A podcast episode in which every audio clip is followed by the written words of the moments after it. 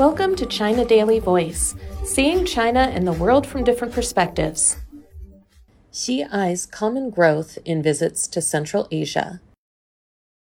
Neighborly friendship, connectivity, and common development stand out as key phrases used in both President Xi Jinping signed articles published by leading media outlets in Kazakhstan and Uzbekistan on Tuesday. The two articles were published prior to Xi's Central Asia tour from Wednesday to Friday. Xi will attend the 22nd meeting of the Shanghai Cooperation Organization Council of Heads of State in Samarkand, Uzbekistan, and make state visits to Kazakhstan and Uzbekistan. This year marks the 30th anniversary of the establishment of diplomatic relations between China and both Central Asian nations, in his article for Kazakh media, Xi recalled the past 30 years by pointing to the major strides made in bilateral ties, remarkable results in pragmatic cooperation, extensive infrastructure links built between the two countries, and their flourishing friendship. We are friends to trust and partners to count on for each other, and our peoples always stand shoulder to shoulder with each other, Xi wrote. He envisioned the two nations' further teamwork in bilateral and international contexts to boost growth, common security, and global governance. China would like to partner with Kazakhstan to remain pioneers in Belt and Road cooperation and cultivate new sources of growth, such as artificial intelligence, big data, digital finance, e commerce, and green energy, he wrote. In his article for Uzbek media, Xi said the two nations are good friends sharing close affinity, good partners pursuing common development, a good example of dialogue between civilizations, and good brothers supporting each other in times of need.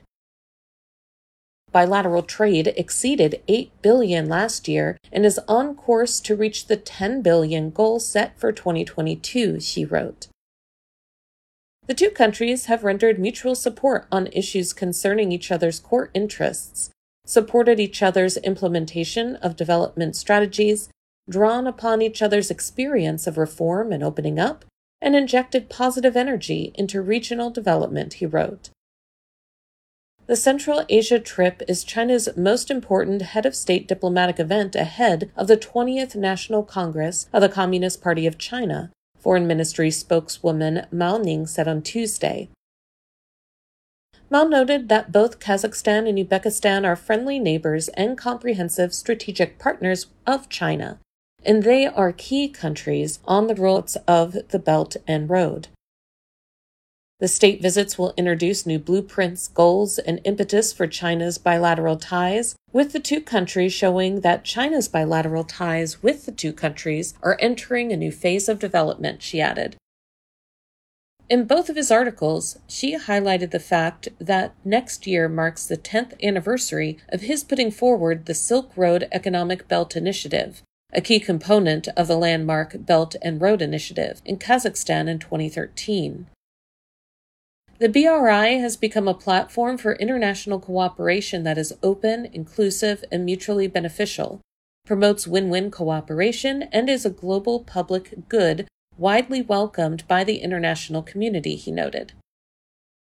He called for joint efforts to further put into action the Global Development Initiative, which he proposed last year and which has gained support from over 100 countries, so as to give impetus to world economic recovery.